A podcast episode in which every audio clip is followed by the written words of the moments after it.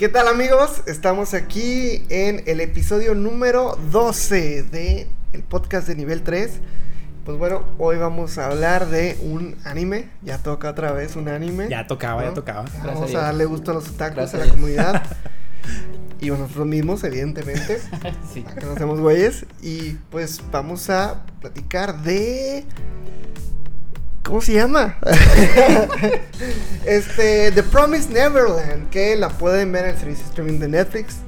Así es. Está ahorita en agosto 2021, entonces aprovechen, si no la han visto, véanla. Bueno, vean la cápsula, si les convence, ven el anime y luego ya vuelven con nosotros, ¿ok? Regresa. Vale la pena, va, va a valer la pena la plática, ¿sí? Adelante. Adelante. Basado en el manga escrito por Kaiju Shirai, The Promised Neverland es un anime lanzado en el año 2019 que nos narra la historia del orfanato Gracefield House, donde un grupo de niñas y niños son criados en confinamiento con todo el amor y cuidados necesarios por Isabela, quien funge como su madre para darles alimento, ropa y educación bajo un techo acogedor. Toda esta fantasía idílica se convierte en una pesadilla en el momento en que los niños más inteligentes, Emma, Norma y Ray, descubren el perturbador secreto que rodea la casa y que los hará pensar más de una vez si quieren continuar viviendo en ella. ¿Ya viste The Promised Neverland? Escribe en los comentarios qué te pareció y cuéntanos cuáles son tus teorías para la continuación de esta historia. No te olvides de seguirnos en todas nuestras redes sociales como Nivel 3 MX. Bueno, estamos de vuelta. Esperemos que les haya gustado esta bella y hermosa cápsula que preparamos para ustedes. Vamos a platicar de pues, la serie completa. Entonces, pues vamos a platicar de una vez. Vamos a comenzar. Espérate, la serie completa es la primera temporada La- porque ya está la ah, 2, buen ¿no? punto, buen punto, sí. ¿Cómo que No, ya está la dos y yo nomás vi una? ¿Qué Sí. pedo? La, la primera temporada, la primera temporada Sí, nada más. sí. Pero- ahorita que dijiste que está en Netflix, pues Ujú. también está, por ejemplo, en Crunchy, en Funimation no estoy muy seguro, Ok. Pero en Crunchy sí está y creo que ya está la 2, me parece. En Crunchy. En Creo Crunchy, sí. en Netflix todavía sigue nada más ahorita vigente la que lo que Oye, es la, o, o la temporada pago 1. Funimation o pago Crunchy, no puedo Sí, pagar ya van a hacer lo mismo, ya van a hacer lo mismo. Ah, sí, cierto, claro, se unieron, ¿verdad? Ok, se fusionaron. Sí, no, pero por lo pronto vamos a hablar de la temporada número 1 que fue la ahora sí que la, la que se llevó todos los toda la gloria, ¿no? Sí. Famosota.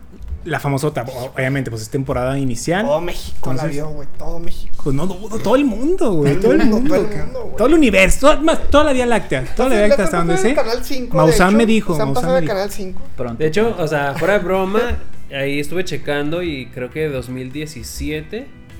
eh, ¿De la qué año es, perdón? Creo que es ese, 2017. Se me hace que 2016. Sí. Pero espérate, ¿el manga o, o el anime? Porque el anime creo que es. Más, más Creo que es más acá. reciente, Simón. No Sí, estoy muy probablemente. Bueno, es que lo que yo vi es que ganó eh, como que premio al mejor shonen del 2017. No mames. Creo que por la revista que lo publica, o sea, no es de manera sí, general. digo, porque 2017. pues no mames. Ya había otras. No obras. mamen.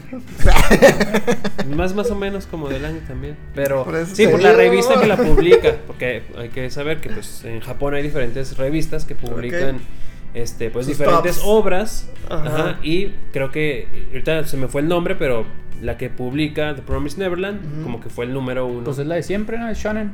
Shonen Jump. no, es que hay varias, o sea, shonen es la palabra general. Pero creo que. ah, Pero el nombre de la revista, Ajá, dices. sí, la revista. Ah, no, no. Si la revista Shonen No, Jump. es que hay varias, hay varias películas que publican shonen.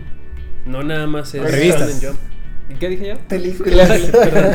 Hay varias revistas que publican shonen, no nada más Shonen Jump. Shonen Jump es la más popular, la más famosa, donde sale Dragon Ball, donde sale Naruto, Mm. este, One Piece. Pero hay otras eh, obras que aparecen en otros, en otras revistas menos populares. Este es el caso de, de eso. Lo que me salió en Wikipedia, disculpen la fuente, eh, sí fue que ¿Eres profe? Shonen Jump fue el que, pues como que la revista. Déjenme en los comentarios, no por me- favor, por favor, corríjanlo. comenten, comenten. Sáquenos de esta ignorancia, de Sí, esta sí. oscuridad, por O favor. húndanos más en la Pero- Sí, sé. No, pero vamos, a, darle, vamos a iniciar. darle. o Ya sea, quiero, en la ya carnita, quiero hacer la trizas, güey. Ya quiero hacer No, no, trizas. es imposible que le hagas trizas. Ahí te va. A ver, a ver, vamos a- De hecho, A ver, venga. Esta, eh, serie de anime, o sea, se me hizo bien padre porque toma una temática que yo, al menos yo no la había visto en, en ninguna otra serie tanto live action, anime o de otro estilo, que es lo que le llaman la, bueno, no lo que le llaman, pero este tipo de granja de humanos. Que cuando, cuando preguntan, ¿Cómo? ¿Por oye, qué? ¿de qué se trata? ¿De qué se trata The Promise Neverland? Es imposible, es imposible decir de qué trata sin spoilear. Yo sí me enojé cuando estábamos platicando en un juego de nuestros fines de semana. Kakaroto, Saludos a Kakaroto que nos ves. Uy, saludos a Kakaroto, sí es cierto, Kakaroto. Ve el buen. Sí, el Kakaroto. Tan famoso, tan famoso en nuestros partidos de El Fortnite. escenario se nos cae. Nos caen las Yo sí me enojé cuando, antes de que yo la terminara de ver, de hecho cuando la estaba empezando a ver, pues platicábamos, ¿qué opinan de The Promised Neverland? Y ahí salió, han de recordar muy bien ustedes, ¿qué Todos dijeron? estábamos, güey, para, Sí, para nos la, todos. suerte de todos. Es que lo que le digo, es imposible decir de qué trata. No, a eso voy. A ver, cuando a ver, dijeron, cuando dijeron, ¿saben qué? Es de una granja de humanos. Ahí dije, nah, ya están revelando todo. O sea, yo sí me enojé. Es que esa fue una mala descripción, güey, porque sí, te dijeron porque totalmente. me dijeron ya el... Obviamente te La dan, trama. te dan el sí, capítulo 1, sí, te dan el capítulo ajá, En 1. los primeros minutos, o sea. No, no, no, el primer capítulo. Sí. Por eso, por eso, pero me, me refiero a que yo no he visto una sinopsis, no he leído una sinopsis de la, de la- del, del anime. O sea, sí es un gran spoiler, por así decirlo. Me spoilearon horrible. Spoiler. Pero, pero también es, es la trama, o sea, todo se basa en eso, entonces te lo platican desde la primera, entonces no es tan spoiler. El detalle es que si, si alguien te pregunta, oye, ¿de qué trata The Promise Neverland? Sí, No vas a decir granja de humanos. no vas a decirle es una granja ¿Cómo de humanos. Es, ese es el detalle. Yo no, no sé. sé. cómo es que la- Es yo nomás le voy a un decir. orfanato. Pero si te dicen, Eh. ok, qué flojera un orfanato. Que, que se preguntan de qué hay detrás, afuera de todo eso, ¿no? Simón. Porque Un se plantea en que el tiene, intro así de la- tiene un este ahí misterio macabro. Ándale, pues a ¿Sí? lo mejor. Pero ¿Qué vas a decir en la no es cápsula, nada, güey? ¿Qué vas a es decir en la cápsula? obviamente Eh, ya eso, vieron la cápsula, la gente ya la obviamente vio. es Por una eso, trampa. Por eso, pero me da curiosidad. Eso no atrapa a la gente, o sea, decirles es un orfanato que tiene ahí un detallito, pues dices, ah, Un detallito. Pues qué raro, ¿no? Pero fíjate que no lo, ve, no, no lo venderías igual, güey, ¿eh? O sea... Claro que no lo vendrías igual, sí, sí, sí, sí. Si tú hubieras platicado otra cosa de que no, pues son unos niños ahí que andan vestidos de blanco por ahí cotorreando, pues es como que, ay, güey, pues Sí, déjame, que, o sea, sigo ¿qué, qué voy a ver esto? ¿Qué voy a ver esto? Sí, claro, o sea, sí está muy difícil decir, decirle a alguien que no conoce la serie, pues recomendarla para que la vea si es Ajá. un, una- un Es esfuerzo algo- hasta que ya yo creo que te le tienes que rogar a la persona de decirle, ¿sabes qué? Está demasiado profunda, vela, porque si te digo algo te voy a spoilear todo, pero la ventaja de esto es que el capítulo 1 te, te saca la información de lo, que de lo que va la serie. O sea, si no te da un spoiler de que hasta media serie tienes que conocer, tienes que ver la media serie para saber de qué trata. No, no, no. El capítulo 1 ya te dice prácticamente de qué va la trama. Fíjate que eso me gusta. Ya hemos platicado, no me acuerdo en qué capítulo de nuestro podcast. Ahí chéquenlo, no sé cuál. Véanlos todos para saber cuál Sí, es. Véanlos vean todos todos, vean todos. e encuentren la diferencia. Aquí la la lista de todos los episodios. Sí. No, no va es a más, pasar. ponle los videos No aquí pasar, chiquitos. No. Papo el minuto exacto que se refiere Omar. Ya había comentado yo que a mí me gusta mucho, porque yo soy muy desesperado, que me muestren toda la información en los primeros y luego ya que me la desarrollen. Ah, ok. No como me lo hacen siempre en... De hecho, Marvel, Marvel me la aplicaba mucho. Marvel hasta el final te empezaba a revelar los secretos. Entonces aquí en The Promised Neverland ja- acaba el primero y ya sabes de qué va a tratar, ya es más bien cómo escapamos. Claro. Y eso me pasó en Pues, Prison ¿es- Break. ¿Es, es el cero? ¡Oh! y No sé serie si-! Exacto. pero serie sasa. déjame, te digo, para que me odies. Ay, Prison, sí, exactamente. Prison Break, la primera temporada. Ay, Dios, a ver. Lo siento, lo siento. Es el escape, ¿no? La no, la primera temporada sigue siendo la. ¿Cuándo se escapa? Creo que. Sí, es la primera. Oh, sí, es la primera. Sí, a eso iba. Que no sé si vieron Prison Break. Sí, sí, Pero en la cierto. primera temporada se escapa y dije, ah, gran serie. Y dejé de ver. ¿No viste No, es que de se trata, ¿no? Escapar de la cárcel, se llama. La pues el nombre lo dice, güey, Sí. Prison Te Break. faltó bastante, pero Yo sí. sé, yo sé, o sea, espero no me revienten, pero sí, yo de, de- Reviéntenlo acabó la comentarios a- este acabó la primera temporada y dije, ya, De gran hecho, serie, gran serie. A mí me recomendaron The. Promise Neverland haciendo una. O sea, un símil a The Prison Break, güey.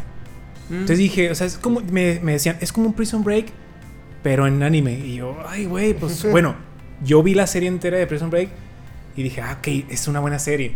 A lo mejor ya las últimas temporadas sí está. me- eh, Pero la primera es como que, ok, es, Es muy buena, Es muy buena. muy Entonces, si buena. esto me lo están replanteando en un anime, wow.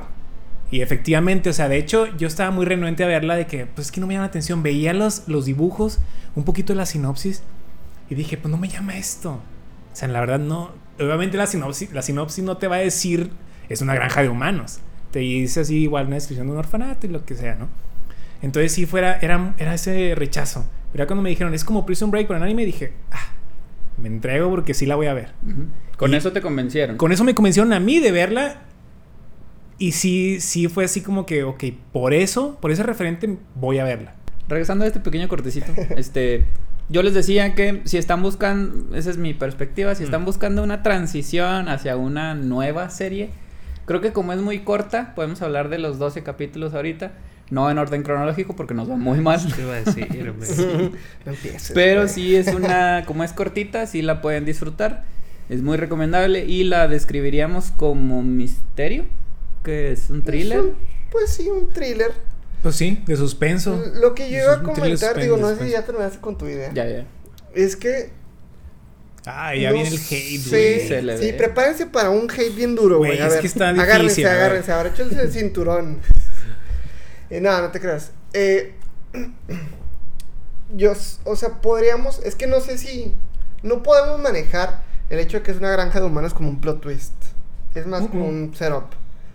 Exacto. Pero, o sea, sí, sí buscan como que centrarse mucho cuando cuentan la historia, centrarse mucho en que es una granja de humanos y, y cómo le van diciendo a todo el mundo, etcétera, ¿no?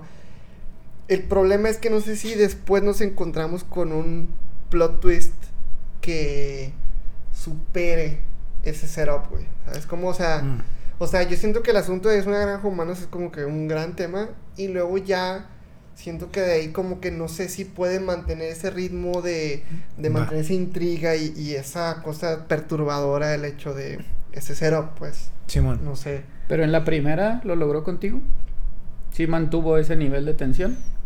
Es que como dices tú, o sea, Es que hubo, hubo o sea, pues, toda- o sea, durante esos 12 capítulos, pues, hay sorpresas, por así decirlo. esos son los plot twists, güey. Pero, Esos pero, son. o- pero yo siento que no están como que al nivel, o sea, no, no me mantuvieron así como que, güey, y de hecho, pues, mm, a lo mejor y sí, ale- adelantándome un poco a lo que sigue de la serie, este, o sea, me, también me cansó ese tipo de plot twist o, ¿no? Había secretos, o sea, siempre como que cambiaba la historia y daba un giro de la historia, pero a cada rato, a cada rato, a Es que- cada rato, y, y, y no me pareció, o sea, ya no me pareció así como tan creíble el hecho de que pues cada quien tiene sus secretos, pero sus secretos tenían otros secretos, y es que no, pero es que yo lo estuve pensando durante todo el tiempo, y yo lo estuve planeando, y es que yo ya sabía. Ahí como que me hizo mucho, mucho ruido. Me hubiera gustado a lo mejor que la historia hubiera tenido otro rumbo, más que se basara en puros... Güey, parecía tercer acto de película de Misión Imposible donde se quita la máscara y es que yo soy acá. Es no que sé. es como dijiste tú, o sea, tienes un, un setup inicial que está en una escala hasta el tope, ¿no? Entonces, ¿qué puedes hacer para mantener a la gente atada a la serie? Pues obviamente hacer varios plot twists. Obviamente tienes que hacer cada dos capítulos o cada más o menos cada dos capítulos era un plot twist diferente. Es una traba más a los muchachos para que no pudieran escapar. Entonces, eso es lo que, ok, aquí tienes tu estándar de, de lo que trata la serie, pero aquí te van a mostrar diferentes obstáculos para llegar a este, o sea, a salir de lo que es la granja de humanos. Entonces, obviamente es qué, qué recursos tienes que utilizar para llegar a... A lo mejor no llegas a lo que es el setup, pero mantienes a la gente cautiva para que digan, ok, ¿cómo van a salir de esto si ya llegó este problema? Ahora tienen este problema, ahora tienen este problema. Entonces, por eso tiene que estar muy cambiante. Tiene que ser un escenario muy cambiante para que te mantengan de que, ok, no va a llegar a lo mejor a, a lo que es el tema de inicio de Granja de Humanos, pero llega una nueva niñera, hay un nuevo plan, hay un soplón, o sea, esos, esos nuevos temas... Pero tal vez sí pudieras, güey. O sea, tal vez con más coco, en vez de 10 plot twists, güey, que nos aventamos, que al final, güey, pues podrían ser más cliffhanger que al final del episodio, lo que tú quieras. Pues de hecho eso Yo fueron. siento que, que, que a lo mejor, güey, si hubiera dos, porque adelantándome a lo mejor un poco al final, yo creo que, yo creo que esos, ahí esos últimos plot twists, güey, llamémosle, sí me convencieron más que todo lo que hubo en medio. O sea, son muy sencillo de que, ay, pero es que no contabas con esto. Y le digo, ah, pero es que tú no contabas con esto. Fíjate que. o sea, entiendo perfectamente lo que dices. O sea, sí lo veo. eh, sí, sí, sí lo veo desde tu óptica. Mm. Pero ahorita que decía Omar que, que él vio, o sea, estaba recordando que vio antes de esto, yo sí me acuerdo bien que vi antes de The Promised Neverland que y fue Dead Note, fue mi primera vez que lo había visto. Y a mí algo que yo ah, no me terminó de agradar mucho de Dead Note es que eh, como se iba desarrollando la trama, es, es casi como tú lo describes en este momento, ¿sabes? O sea, hay, hay partes en donde. En donde pues tú no sabías que yo sabía y al final pues siempre lo tuve planeado, pero Sí. yo estaba dos pasos adelante de ti. Y había momentos en donde yo era así como, híjole, o sea, aquí como que se ve el poder del guion tal cual de que no, las cosas no podrían haber pasado de esta manera. Y nada más pues porque el autor dijo para arreglar la historia, pues así lo hizo. Tiene que pasar ¿no? así, Ajá. Y a mí, un poquito contrario a lo que tú dices, Ajá. digo, igual ahorita podemos profundizar. Chíngalo, Pero, chíngalo. pero, no, no, no. Pero aquí. En, Barre el piso Sí, conmigo. barre el piso. Neverland, o sea, cuando se van. Conforme se va desarrollando la historia y va- ves los diálogos entre los personajes y así, para mí sí tenía como una cierta este verosimilitud, Ah, ajá. Como- como Que era orgánico. Sí, porque de alguna manera sí veías eh, como que tras bambalinas lo que iba pasando. A lo mejor no de primera, de primera mano, de primera vista, pero pues sí, por ejemplo, cuando tienen ahí, ¿qué son? Los, los cerillos o algo así escondidos abajo de una cama. ¿Te acuerdas quién los tiene? Creo que Norman ¿Qué? o Ray, no me acuerdo Sí. quién. Este, que primero dices, se queda así el personaje, creo que lo descubre Ray. Y de que, ay, mira, Norman siempre, este, siempre pensando adelante. Y luego ya después sale por qué esa escena. Pero al principio te quedas así como que, "Ach, ¿qué pasó? Es cuando Ri- deja ahí como que en cada lugar para ver quién era el infiltrado con la mamá o no. El Es- soplón, eso ¿no? creo Ese que- es el de las cuerdas. O sea, Sí, ¿le bueno, es, acuerda? que eso creo que es después. Ah, ok, ok. Pero, pero. Sí, o sea, a lo que voy es. Yo creo que. con- o sea, sí se va mostrando en, en cuanto a los diálogos, en cuanto va avanzando la historia. Y, y sí, de nuevo, sí creo que es como. Como que se entiende. ¿Sabes? Ajá, y, y yo creo que a lo mejor lo compré más eh, que empiezan a plantar estas semillas, pero a lo mejor en estos giros en la historia del final, ¿no? Ok. Este, lo pude notar más de que, ah, sí, porque acá tuvieron esta conversación y como que notaba esto y acá. Pero otra vez en la de medio a lo mejor no vi como que suficiente preparación de esos... A lo mejor y no puse la suficiente atención para decir, ah, sí, es que sí se ve que él sabía esto. De ¿no? hecho, la ventaja de la serie es que te muestran escenas, por ejemplo, donde tiene una charla Norman con Emma. Pero no, no nos hacen partícipes a la audiencia de lo que están Mm, hablando. ándale. Pero, Por ejemplo, esa es una muy... pero capítulos después Clara. ya te dicen, De hacen un recuerdo de qué Ajá, hablaron. Entonces, ajá. obviamente, atas cabos. Te- no te dejan así como Sí. que, ay, ¿qué dijeron? Y eso es, eh, eso Te es hacen una conversación, participativo. por ejemplo, o sea, no sé si estás pensando en esa conversación que tienen, están colgando la ropa, ¿no? Ándale, es esa. Eh, eh, esa, Exacto. ok, es- eh, esa es una semilla que plantaron y que al final se Ajá, ve. exacto. Es por eso, esa, por eso te digo que esos giros en la historia, este, yo los compré más que todo lo que pasa en medio. Lo que pasa entre Pero, Yo estoy en un punto medio entre Noé y Charlie porque si estuvieron al límite, por lo menos así es como yo lo percibí, si estuvieron al límite de que no les creyera. O sea, yo sí estuve así a, un movimiento más de que dije, Pero que no "Nah, creyeras ¿esto qué?". O sea, lo que está mencionando Noé y a mí también, bueno, hasta después que vi Dead Note por segunda vez, creo. Ajá. Ya es de que, ¿cómo? O sea, era la única forma posible, es lo que dice Noé, o sea, nada Mm. más con este guion hubiera funcionado esta historia. Y aquí estuve así a un bordecito cuando Norman le miente a Ray Ray le miente a Norman y luego Norman le miente a Ray. Es así como ahí- un rebote de mentiras. donde-. Pero conmigo estuvo al límite, o sea, una más, una más mentira. Una mentirita Que más. se una más, Con una ya. más y ya me hubieran perdido.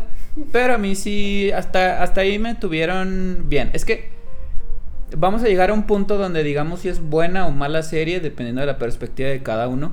A mí se me hizo buena serie, sin embargo, creo que sí, rozando el borde de las mentiras estas dobles, porque estamos hablando de dobles espías, cuando Ray y Sí, cuando... pues sí. Yo sí dudé de muchos más. Eso sí, yo sí se lo compré. La palabra que dice Charlie, pues yo también la uso porque yo sí les compré el espía. Ujú.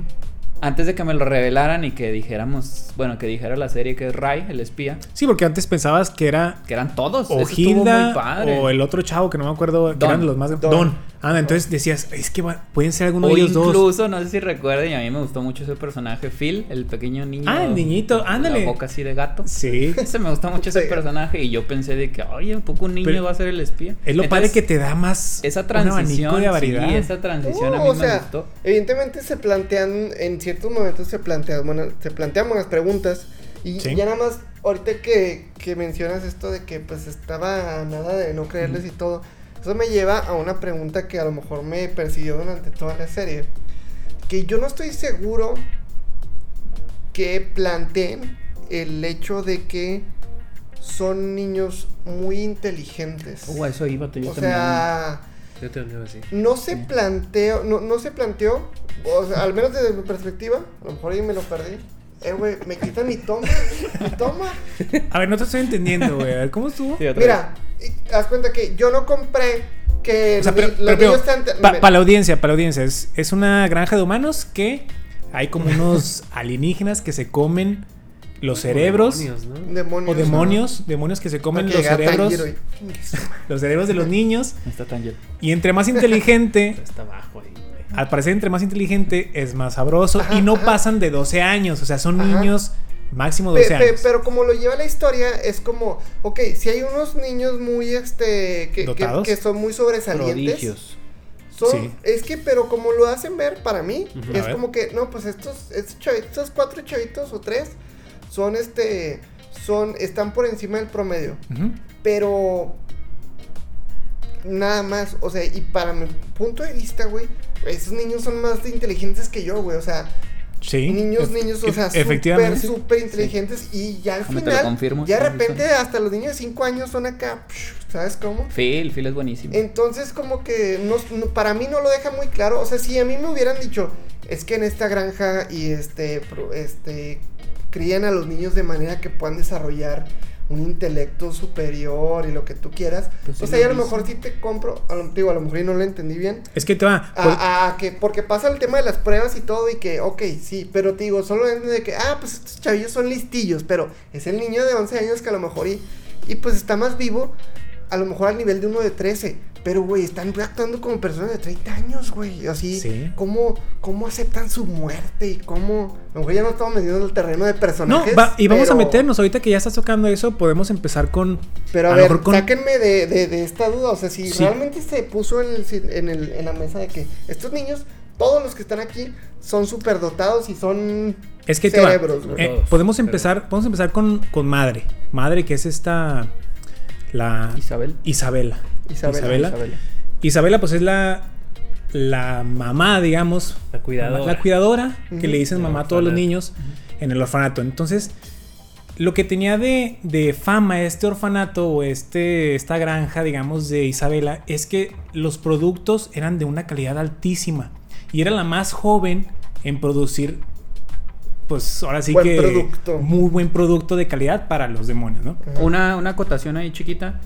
Están mencionando, como en un diálogo o dos diálogos, dicen que como que en ese periodo en específico todas las demás granjas eran malísimas. Ajá. Dicen como todas las demás están produciendo, o sea, como si no fuera normal. O sea, están produciendo en, este tepo- en esta época mala calidad. Ajá. E Isabela, que es la planta 3, es la que estás comentando. Creo que es la tres, 3. sí, la tres. es la que está produciendo los mejores. Los de mejor Elite, calidad. O creo que dice Premier. algo Lo de mejor calidad y que los los dejan este crecer inclusive a una mayor edad para que queden como el premium, Al punto. calidad, ajá, al punto. Solo eres Entonces, esta, esta granja de, de niños, entonces es, es como una escuela, ¿no? O sea, que les hacen exámenes y llegando, tocando un poquito el tema que tú dijiste, Charlie, es los que no tenían menos capacidad, los que, los que tenían menos capacidad intelectual, en este caso, eran los primeros que ofertaban para que se los comieran. ¿sí? O sea, es la primera Connie, era la, la primera, la primera que fue... Que fue ahora sí Se que víctima del- de los demonios De lo que vimos. de lo que vimos. Obviamente sí, de lo que vimos, porque pudo haber sido mucho antes de esto. Claro. Es- era una niña de qué te gusta, ¿cuántos años tenía? No me acuerdo, que entre... No, evidentemente Seis. tenía menos de Seis. 5. Como seis, como seis. O sea, bueno, 6, perdón, sí. Obviamente porque es 6 y 12, prácticamente se los Sí. a los 6 y a los 12. Es el te rango, muestran sí. que el rango de edad más alto para que tú puedas mandar un producto es a los 12 años. Entonces, mientras el producto sea más no, no tan óptimo en sus capacidades intelectuales, son los primeros que ven, que, que eliminan, digamos. Entonces también por eso tenía este prestigio de que pues tenía pura, puros niños de élite. O sea, capaces, los que eran menos incapaces, los más incapaces, perdón, los eliminamos. Los eliminamos, entonces tenemos ya una, una, en la media, un poquito más arriba de la media, ¿no? Ahora también, algo que tenía Isabela, que te dan guiños en la serie, era que ella trataba en verdad con amor a los niños. Por eso su granja... Espérate, ¿le dirías amor a eso? Es que te va, su granja era tan exitosa porque ella se comprometía tanto con los niños. Ah, como sí. Se compromete tanto a nivel de madre. O sea, sí les daba amor. Aunque ella, ella en su, en su consciente. Retorcidamente. Ah. En su consciente sabía que eventualmente se iba a deshacer de todos los niños. sí, pero siempre su carácter fue de madre. Siempre fue muy, muy cariñosa, muy amorosa. Y eso no te lo dicen en la serie, pero da a entender de que ese amor que demuestra Isabela, porque ella vivió una infancia del carajo también. Igual que ellos. Igual que ellos, entonces a ella le dieron la oportunidad de ser madre y cuidar niños. Ahí sí te voy a detener poquito porque creo que es un dilema, nos enfrentamos a un dilema ahí. Mm. Porque dijiste amor. Ay, Dios, espérate. O sea, ese dilema del que estoy hablando. Sí, o los sea, estaba- Puede ser en realidad como un encanto, un. Por eso, pero No, por- pero es que también lo que dice, es que por eso es un dilema para mí, no sé qué digan ustedes. Pero a lo mejor sí era amor para ella, porque en los últimos capítulos, cuando ya se iba a escapar, bueno, que estaban planeando ya el escape Sí. final, Emma, que le rompe la pierna, no sé si recuerdan, o sea, está, Ah, está, sí, sí. está muy fuerte porque le rompe que la pierna. y todo. Ajá, que tenían mucho sin abrazarme y la abraza. No sé si llamarlo amor porque le está rompiendo una Sí, pierna. no, o sea, es, sí. es un amor tóxico, un Pero, amor ajá, enfermo. a lo mejor para o sea, ella, o sea, en su percepción, porque también es que ah, Charlie preguntaba en específico si eran tan listos como nos la plantean y no sabemos porque no hay un punto de referencia. Sabemos que más o menos está situado en 2015 por lo que dicen los, Ah, los los libros, libros los ex libri y esas ajá. cosas Ah, que salen, ex libro, perdón. Pero no sabemos porque hablan del pasado, ese 2015 ya pasó en la serie. Entonces no sabemos de cuándo es la, la Claro. serie, cuándo está situada. Entonces, el punto de referencia, si son tan listos o no, pues no sé con quién compararlos porque no sé en qué época están situados. Entonces no sé qué tan listos son. Pero bueno, con los planes sabes Y- que son arriba del promedio. sí, sí, con sí. todo lo que hablan, pues es arriba del promedio. Sí, yo ahorita me batallaría muchísimo esa O sea, tercer mentira que ellos mencionaban. re- yo ahorita no sé Recuerden si que son niños de 11 años, ¿eh? Pero, los pero los no- principales. No, pero todavía seguías con más cosas. Sí, es que tomando de referencia, si son tan listos, no sé. Y Ajá. tomando de referencia esta parte del si es amor o no es amor, no sabemos Isabela de qué los esté protegiendo. Porque a lo Ah. mejor ella los está cuidando de algo peor, que nos lo plantean también en un, Pero en un exterior ¿Qué- que desconocemos si hay puros demonios. que en es el mundo peor que la muerte, güey. O sea, Y ahí se me ocurrió, ¿recuerdan los antitaurinos? sí. Que nada más existen ese tipo de toros, los toros de Libia, porque Sí, sí. Son criados para que vayan al matadero. Sí. Pues a lo mejor esos niños no existirían, no sabemos si no fueran criados para ser comida. Ah, ok. Ah, pero Digo, ya sí. estás algo ahí Sí, no, muy fuerte, güey. Eso es, es clarísima la analogía. O sea, no tienes que profundizar. No, muchísimo. o sea, es- sí. O sea, la granja de humanos, pues es el, el símil de pues una granja normal, ¿no? O sea, que Exacto. ¿cuál es la diferencia entre pues, tener animales ahí criándolos para su muerte, para consumo humano, a los humanos? que Dándole una somos- vida digna y todo y Ajá, al final... entonces es exactamente lo mismo, es como una Eso sí. este hay analogía que tiene que ver con el veganismo y el Claro. especismo y demás. Sí. Entonces, y a lo mejor también está- está el tocando el, el tema del amor, también yo creo que es Sí, un amor, es un amor al trabajo, güey. A fin de cuentas, Ah, está haciendo su trabajo. exacto. Ella está Estás- trabajando. Amas tu trabajo, güey. En este caso, pues obviamente tienes que amarlo. Generalmente es ama lo que haces y lo que haces te amará mil veces. Entonces, Ay, qué bonito. si amas tu trabajo, pues tienes que hacer, tienes que hacer místico. eso. O sea, ella demostraba su amor a los niños sabiendo que eventualmente iban a morir, ¿no? Mira, volvamos al- a, lo de la granja. O sea, el granjero ahí pues cuida Ah, claro. a su vaquita, a su cerdito, ahí le pones techito, que tenga su comida, su agüita, todo bien. Y pues a la hora que se lleva el sí rastro, lo- pues lo lleva y no pasa nada. Sí lo mencionan, ¿no? Así como de que como un pastor y, y, y Ray este, siente que es el perro pastor. O sea, que, Ah, que claro. ayuda a Sí, ir a claro. las ovejas. sí, sí. Ajá. De hecho, si Sí. quieres podemos ir con Ray. O sea, este es, ese es el tema de, en general de, de Isabela, de por qué su granja era tan, tan, tan cotizada, digamos. Todos los productos de la granja de Isabela eran así como que los de mayor calidad, vamos a agarrarlos de, de su granja. ¿Por qué? Porque tenía, en mi punto de vista, era ese amor, podemos decirle amor al trabajo, de que proyectaba ese amor a los niños y los niños se, se desarrollaban de cierta manera que tenían una capacidad intelectual sobresaliente y por ende les sabía bien a los demonios esto, ¿no?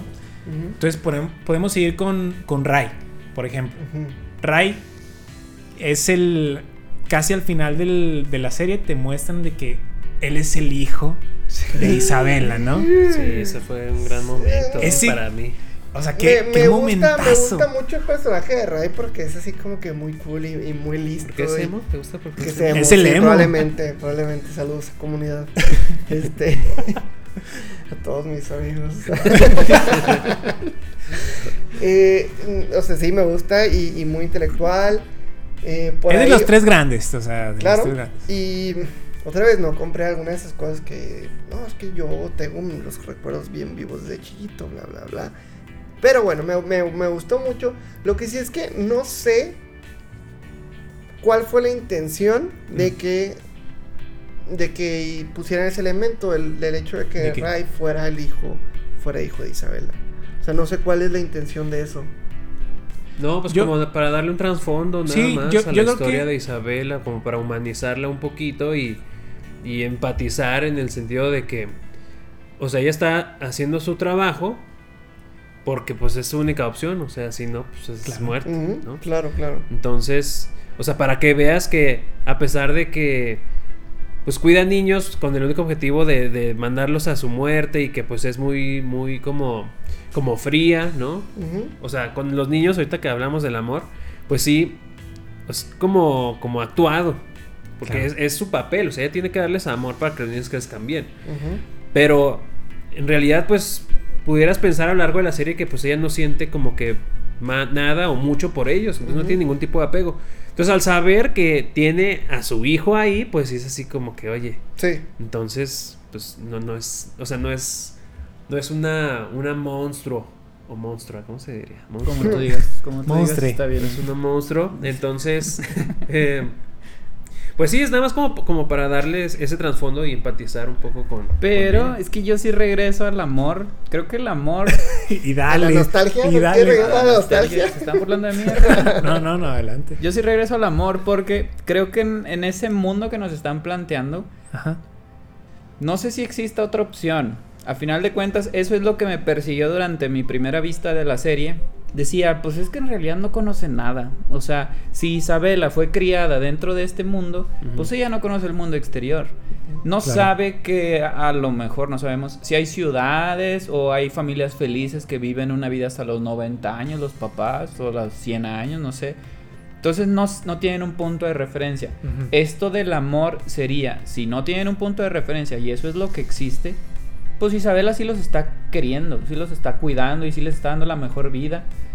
Si, o sea, si nos limitamos nada más a lo que nos cuentan, los niños son felices. Sí. Hay mu- mucho de- muy poquitas peleas porque no nos plantea ninguna pelea hasta que creo que Emma se le avienta a Norman cuando ya se Ya lo están llevando en los últimos capítulos. Y- Entonces los niños se sorprenden de que, uy, una pelea. Entonces no nos están planteando peleas. Sí, creo que el sí, sí. sufrimiento máximo de esos niños que están siendo granjeados, o cómo se dice. Sí, pues Están sí. Farmeados. Farmeados. Sí. De hecho dicen harvesting, que es como cosechados, ¿no? Cose- Yes. Pues es que cose- cosechados no aplica, pero. Sí. Bueno, estos Granjeados. Niños, estos niños que están siendo granjeados, pues su máximo trauma es cuando se tienen que despedir de. Exacto.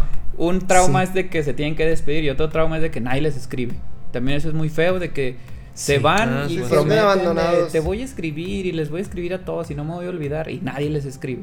Entonces creo que ese es el máximo trauma que reciben No, esos y, niños. y también de no ser adoptados, porque dependiendo de la calidad, es. Si estás muy mensito, te adopto primero. Sí. Si, no- si eres muy inteligente, te adopto hasta el final para que te vayas macerando, se puede decir. se dan cuenta. Entonces también dicen, oye, pero ¿por qué adoptaron primero a, a Connie y no me adoptan a mí Norman, digamos, ¿no? Entonces obviamente también está ese, ese como rechazo de que, oye, ¿por qué se fijaron primero en ella Y yo que ya tengo 11 años, pues no, no se fijan en mí, no me adoptan. Porque obviamente vi- viven en esta ideología de que me van a adoptar. Y también cuando me adoptan, pues voy a escribirles a mis amigos, Sí, que son casi como hermanos. Cartas, ellos le Ándale. llaman las cartas. Y que nunca reciben nada. Nunca recibieron, pobrecitos. Nada más para cerrar esto, porque empecé con el amor. Estos, si no tienen un concepto del mundo exterior, esa fue mi primer vista. Todos son felices y todos son amados. Cierto. Porque Cierto. nadie conoce nada. Sin embargo, nos plantean, y ese es uno de los, pues, si quieren llamarles plot twist, de cuando descubren en los libros el lenguaje Morse. Si ya están hablando de libros y si Ray, porque en uno de los diálogos dice, esta tecnología es obsoleta, lo que me está regalando mamá como premio por ser soplón, Sí, sí. es obsoleto y no me importa. Entonces a lo mejor ya después caí en cuenta de que sí tienen nociones de un mundo exterior que es mejor que el que ellos tienen. Ya por hablar de obsolescencia, de que les están regalando cosas viejitas, sabes que hay algo nuevo en el exterior. Entonces ese punto de referencia es si hay algo más y hay algo, no sé si mejor porque es hablar materialista, pero hay algo mejor afuera, hay algo más nuevo afuera, hay algo actual afuera. Entonces a lo mejor ese no era amor como tal. Sabían porque todos los niños eran listos por llamarlos así, porque eran Lo que se dotados. dijo, Es lo lo que que se se dijo, dijo. sí. Entonces a lo mejor como todos esos sí son estudiosos y sí son como pues que se meten en los libros que tienen en sus bibliotecas, saben que hay algo más aparte de esa granja. Yo lo Entonces, vería más como hay un agujero eh, en la trama. O sea, el hecho. en la primera temporada a lo mejor. eh, el, eso, ¿no? Como que qué tipo de educación les dan. Ah, Porque sí, eso no, eso no te dicen. Porque, no te o sea, sí hay libros, pero. que, o sea, pueden ser libros realmente. Que Sesgados, hacen para ¿no? ellos Sí, nada sesgados, más, ajá, sesgados o lo que tú quieras. Y no creo, o sea, porque si ellos al principio. No es hasta que descubren por ellos mismos y ven lo que pasa con Connie y ven la verdad de todo esto. De estas granjas. Seguirán en el engaño. Ajá, ajá. O sea, Pero- a pesar de que ya la, la biblioteca, pues. Pero es que biblioteca ahí, pues, ¿no? le puedes poner lo que convenga leer. Así es, así es. Entonces no creo que, que Sí. estén así tan. Pero, o sea, aparte del engaño conscientes. es... Ahorita que dijiste, ¿no? De que... O sea, se cree la, men- la mentira de, de que hay algo más allá afuera, ¿no? Pero pues ellos crecieron toda su vida sabiendo que había algo más allá afuera. Lo único que estaban esperando era que los adoptaran. Exacto. Ah, para vivir afuera. Sí, buen sí, punto. afuera ellos sabían, Que tenían que la idea Tenían una idea de un de mundo. que afuera pues había familias y había otras personas y había mil cosas que hacer y mil cosas, o sea, ¿sabes? Y, y el único que tenía esta noción más clara era Rey. Porque Rey ya ven que no tenía esta, esta amnesia infantil. Supuestamente se acordaba de lo que Ah, había vivido su sí. mamá, de- aún estando dentro de su vientre. Entonces, a lo mejor, mientras Isabela estuvo fuera del muro, pudo escuchar o pudo sentir ciertas cosas que vi- vivió Isabela. Y bueno, por eso dijo a lo mejor la cámara esta es obsoleta. Pues a lo mejor él ya tenía un conocimiento de que hay cámaras más, más, este, hay cosas más modernas. más modernas, ¿no? Entonces era el único, porque todos los demás niños pues no tenían ni idea de que qué hay más allá del muro. Pero también hablando de Ray, porque estamos en ese personaje, de ahí salió esta plática, tiene partes nada más. O sea, su Sí. amnesia infantil que él la describe es solamente momentos muy Sí. lúcidos. Muy, muy Entonces, puntuales. A lo mejor no sabe todo el exterior, No, claro solamente no. como que partecitas. Simón. De hecho, cuenta como del túnel que él pasó para llegar ya a la granja y que le preguntan, ay, el túnel ese que viste, eran la el puente. ¿no? puente. El puente, Ajá, sí, el puente. el. Entonces como que no, no tiene todo el concepto completo. Cierto. Pero Totalmente. sí, o sea, buen punto, creo que sí tenían nociones de un mundo exterior. No sé si mejor o peor, pero sí un mundo exterior porque los iban a adoptar. Ándale. En mi primera vista yo ni cuenta me di de eso, ya en la segunda dije, ah, pues sí existe algo. Bueno, sí existe evidentemente, pero sí saben, o sea, sí saben que hay algo más afuera. Entonces no sé si hablar de amor, porque yo estaba mencionando Sí. el amor. No sé, yo no creo sé si que, yo creo que Sigo sería, sin saber, a lo mejor déjalo con amor al trabajo, güey. Quédate con eso porque a lo mejor Compromiso, ella sí. estaba con su compromiso del trabajo. Pero podemos pasar directamente también a vamos con Norman. Norman, Norman. pues es este uno de los tres grandes Sí, uno de los tres grandes en la serie, ¿no? Que es Goku, este es el Goku de la Sí, serie. es el- Ay, güey. es el otro No, distinto. no, a mí, a mí también me gustó, o sea, me gustó más Norman. Es que- Superman, es el Ah, Superman. es Superman. Es el Superman. Pues, pues, güey, pues me A ver, Superman, güey. ¿por qué te gustó? Pues estás ¿Por qué te gustó más Norman? ¿Eh? Ay, güey, pues porque era el niño perfecto. Fin, fin. Ya, Ya, apaga pasemos. Por pasemos a Emma, pasemos a Emma ok, si Emma, quieres. Emma. No, pero, Este- a ver, Norman, o sea, así rápido, Chalito. Este, porque pues era inteligente y aparte pues era, era muy carismático. Muy fuerte y puede Era- volar. Y Muy podía fuerte y volar. Puede volar. Ya olviden a Norman, pues, déjenlo. Vámonos al que sí. Más bien todos Emma. coincidimos, ¿no? O sea, Norman, pues era el. el- Norman es el Goku, Norman es Pero el está Superman. padre, o sea, está No, padre aspirar Está- ese está tipo de conductas. Porque me hace sentir mal porque me gusta el. Estereotipos. Porque estás sé, mal, güey, O sea, por ¿qué eso. tiene de malo, güey? No, sí está bien. A pues, es, ver, que- es a- que mira, es el. no es sé. el. Comparte como que Spotlight junto con Emma. Tal, tal, tal vez, tal vez eso lo hace como hasta cierto punto intrascendente el hecho de que sea como tan perfecto, porque ok, es una figura más, ¿no? O sea, Pero por eso es el, otro Goku, por eso es el otro- plot twist de que, órale, güey, mañana te toca a ti irte. Y, y otra vez, pues, no, no compro mucho el hecho de que tenga un intelecto, mm, o sea, demasiado, que- demasiado Que superior. un niño de 11 años tenga más intelecto que nosotros, güey. No No, tengas- no te complejes, Es, Sí, es güey, no- imposible, es imposible, güey, nada te creas. Si me lo hubieran dicho desde el principio, o sea, O sea, tú serie- querías ver sus exámenes para creerle. Pásenme, Las pásenme calificaciones. Mándenos al correo nivel 3 arroba gmail. ¿Tú, tú quieres ver sus exámenes, No, güey. pero es que si hubieran dicho desde el principio, estos son niños genios. Pues lo dijeron, güey. Y ya No, hubieras dijeron. quedado contento, güey. Sí Lo dijeron. dijeron, güey. ¿En, Eran- momento? En el eran- primer Sí, en las pruebas, Ay, que siempre sobresalen No, ellos ah, tres. Ajá, y ya. No, Pues, pero, pero no. ¿qué más No, no, querías? no, güey, pero es que otra Sí vez. quería ver las notas, güey. Quería ver así. A ver, No, ¿qué fue la pregunta aquí? Nah, güey. O sea, o sea, pasaron, güey, o sea, en cada salón, güey, hay niños que sacan 10, güey. Claro. En todos salones, güey. Pero es que no sabemos los pero- exámenes, es lo que pero- dijiste. No sabemos qué le pusieron. Ok, güey, pero no dicen, güey, de que preparamos a los niños para que sean niños genios. O sea, no, no, Es que no, Porque no es. es. que no, o sea, dices que no es así, pero vemos al final que los dos morrillos de 6 años o no sé cuántos años tengan, Ajá. que al final es al final, güey, todos se ponen Sí, la cinco años. camiseta, Sí. todos aceptan este este que van a morir y sí, vámonos y córrenle, güey, no mames, o sea, de que al final a todo mundo Sí. todos Sí, los sí. niños saben la historia, todos el mundo saben la verdad. No mames, güey, un niño de 5 o 7 años o un niño de 15 años soltaría eso con una persona mayor de que se les saldría Pero es esa que, verdad, bueno, güey. acuérdate también Yo- que estamos, quiero. estás viendo desde, desde tu óptica. Ah, sí, ahorita. Estás viendo desde, desde tu óptica. Ellos, acuérdate que han vivido toda su vida en, un, en una escuela. Les están, a lo mejor es de alto rendimiento. Ajá. Entonces ellos sí están desarrollados de una manera que nosotros no la tenemos en, la- en nuestra vida diaria. Me, me, me simplemente, o sea, lo compraría de que, pero si me, si lo plantean Sí, formalmente Sí, en la historia, si en la historia desde momento, hasta en la sinopsis te dijeran. Es que e- te están este spoileando. de niños superdotados, güey, ¿sabes cómo? Te lo dicen al principio. Ya no voy a seguir Dos- con eso. o sea, dos ya cosas, yo sí voy a seguir con enfrascarme. No, ya no voy a enfrascarme. y Dos- existente. Ah, acuérdense que estamos Dos con Norman, ¿eh? Dos cosas con Norman, o sea, de Norman. Sí, excelente. Eh, está padre porque es el equilibrio, ¿no? O sea, es Cierto, el balance. cierto. Porque. Emma, Sí, sí, o sea, los dos están como que, como que del mismo nivel, pero Emma es mucho más como optimista, pero también es impulsiva. Ujú. Sí, es más. así como que, Exacto. así. Este, Ray es pesimista, es, es más analítico y todo, y Norman es el que... Mediador. que agarra lo- Ándale. ajá, exactamente. Agarra lo mejor de, de todos. Sí, entonces, pues sí, es el, es el niño perfecto y pues a lo mejor por eso. Superman. Ajá.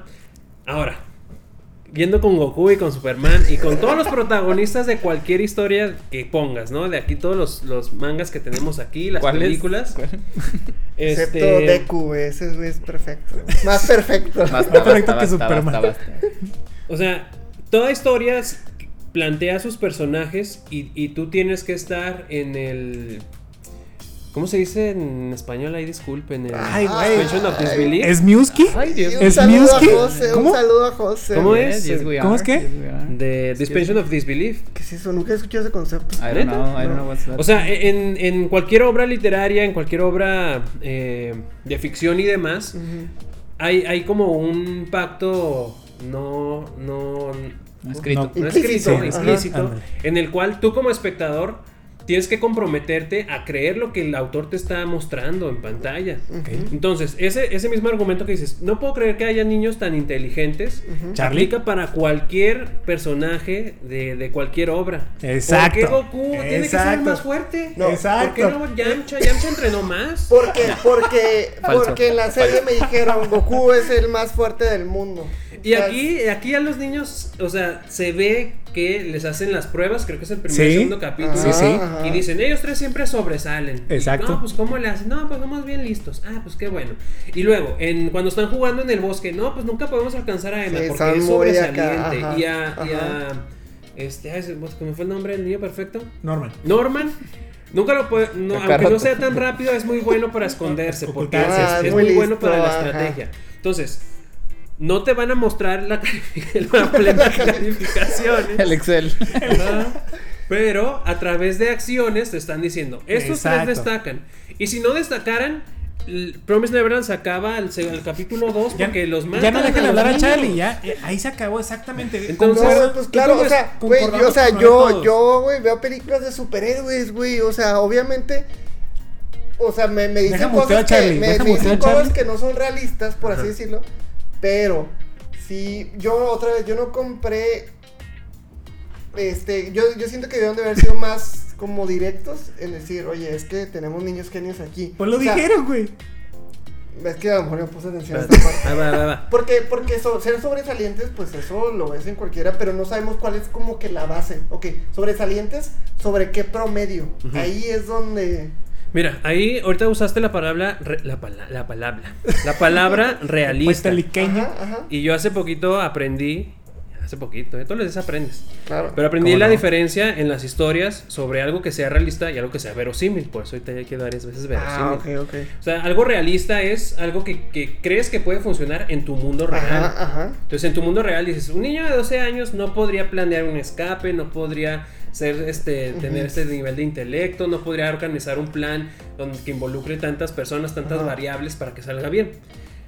Eh, la diferencia con la verosimilitud es que hay unas reglas que se plantean dentro de ese mundo y en ese mundo funcionan. Ajá. Entonces, en esos personajes sobresalen porque tienen que sobresalir porque ellos son los protagonistas. Ajá, claro. De otra claro. forma, la historia no funciona y este mamá se da cuenta al día siguiente de que la descubrieron y pues se acabó. ¿Y fin? Emma, te vas mañana, vinieron por ti. Y Totalmente. Entonces, o sea, no- no, el objetivo no es hacerte cambiar de opinión, No, no, no. pero pues es, Pero con- es, es que contrastar yo, ideas. yo creo que la regla de que estamos este, viendo a niños, porque todos, o sea, al final para mí intentan demostrar que todos son niños muy listos. No todos. Y hay No unos, todos. ah, o sea, niños listos y unos niños súper listos. eh, no está bien planteada, no está bien como cimentada que te pongan la idea, no, no creo que quede muy claro eso. Para O mí, sea, para mí está muy claro, mí. pero a lo mejor, Ajá. a lo mejor tú viste Sí. desde otra óptica que también se, se vale. O sea, Pero- bueno, Acelerando un poquito esto, Sí. también vamos a hablar que nos falta Emma, que es la tercera protagonista de esta. Bien, creo que todo el protagonismo de la serie se va enfocado principalmente a Emma. Es como la mera mera. Es como la mera mera también. yo siempre pensé que era Norman. Y Yo también, ya- sí, como que Norman le quitó más, más spotlight, pero también tenía Es perfecto. Emma. Porque es Sí, perfecto. pero Emma, Emma involucró mucho sus sentimientos al momento de todo el desarrollo de la serie. Ella involucró todas sus emociones para salvar a Y todos fue, los fue niños. mucho point of view, Emma, entonces. Claro. Sí, a pues, mí, eh, o sea, de Emma me gusta mucho la, pues como menciona, el optimismo. Ajá. Creo que es algo muy bueno. A veces sí, Pero o sea, es fuera del lado del negativo. realismo, como decían, a lo mejor no es. O sea, A lo muy mejor sí es muy dejando- cargado, Dejando de demasiado. lado el realismo lo que se puede hacer. No, no, No, no sentí eso. me gustó mucho que me plantearon y me pusieron a pensar si era buena idea llevarte a los niños chiquitos. Exacto, Mm. eso. Está bueno. Eso es muy, o sea, me gustó mucho porque yo me lo pregunté y creo porque me fueron ahí viajando por todos los puntos de vista de todos. Al inicio dije, sí, Emma, vamos, vamos con todo. Vamos a llevarnos a todos. no los dejes. Y luego ya me plantea quién fue Ray, ¿no? Creo Ray. que Ray Sí, es el que dice, no, no podemos llevarnos no a se los niños puede. Más chiquitos. Y dije, ah, pues sí, cierto, o sea, de salvarte la mayoría y dejar los niños chiquitos, pero también vuelves al punto de vista de Emma y pues es que son familia. Se maneja mucho el concepto de familia. Y eso me, Toretto. me gustó mucho. Toreto, va a salir aquí en la edición. Fast and Furious. Él lo dijo. Fast and Furious anime. Este, entonces sí me gusta mucho el concepto de familia. Emma es la que más lo trae. eh, Otra vez Toreto que va a salir. Eh, maneja muchísimo el concepto de familia, me gusta. Lo logran en cierto punto. De hecho, al final de la historia vemos. Vemos güey. Pinche meme viejo, güey. Hace como dos meses, güey. Pero bueno, güey. Vemos, vemos al final que se logra un punto medio, más bien cargado a con Emma, porque en realidad se llevan a la mayoría, dejan nada más. A los más chiquitos. a los, A los de a los menores de cuatro. al- ¿Cómo se llama? Que te es. que los cuide. Sí, y ahí Phil es el Phil. que Phil. toma. De hecho, es mi personaje. Sí, es que sí digo favorito, aunque le dan bien poquita Sí, importancia. es muy- es- Es, muy secundario. Es muy Es un underdog. personaje de Es muy underdog. Sí, bueno. claro, es un desportísimo porque Sí. le dan bien poquito juego. Pero a mí, desde los primeros ahí, que como que se quedaba viendo y que no entendía las cosas, antes de que te revelaran que ya estaba dudando, que se quedaba así viendo como a mamá y que estaba viendo, creo que la hermana Crone también la, se le queda viendo en algunos, Sí. en algún, no me acuerdo. Pero ya decía yo de que, "Mm, mira, o sea, está padre de que sea tan observador, tan... A lo mejor, no sé, no sé por qué ahí me gusta mucho ese personaje. Regresando a Emma, porque de ahí salió la plática. Emma me gusta mucho el optimismo. Logra su objetivo central, que al final de cuentas creo que es el de la serie, que es salvar a todos. Claro.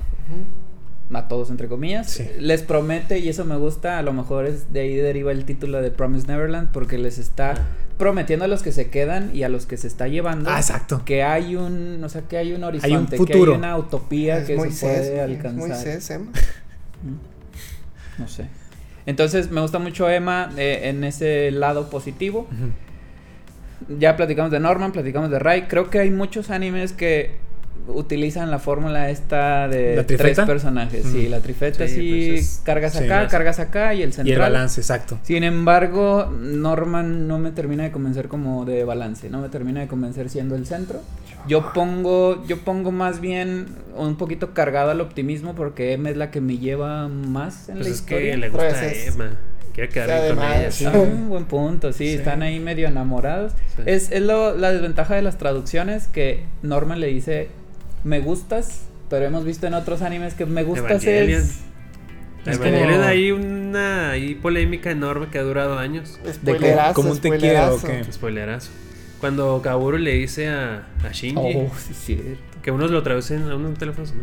Que unos lo traducen como te amo, otros lo traducen como me gustas, otro como te quiero y Y así aquí nadie sabe bien. ocurre lo mismo porque son niños, pero creo que a los 11 años ya te empiezan a gustar las niñas y los niños. Sí, sí, Entonces creo que ya sí. es buena edad para empezar a hablar de me gustas en el sentido de que estamos acostumbrados en México.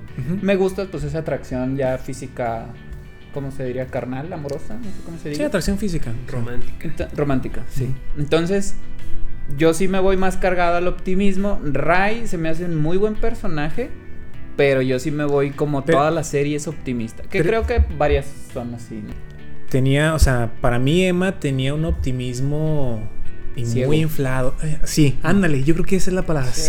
ciego, porque ella quería sacar a todo mundo, pero obviamente por Ray le, le decía, es que no, prométanme que vamos, vamos a hacer este plan, pero vamos a dejar a los niños menores de cuatro años, creo, lejos, o sea, fuera de esto, porque No pueden. no vamos a poder con ellos, ¿no? Entonces, obviamente Emma pues no estaba de acuerdo, pero al final sí, se, sí estuvo de acuerdo, pero les dijo, ok, les doy la promesa de que vamos a volver por ustedes. Ahí se me hizo como una buena resolución. eso. Sí, exacto, fue O una buena resolución, pero obviamente ella tenía en su mente, en su mente era la negación de que no podemos irnos sin claro, los chiquitos. claro.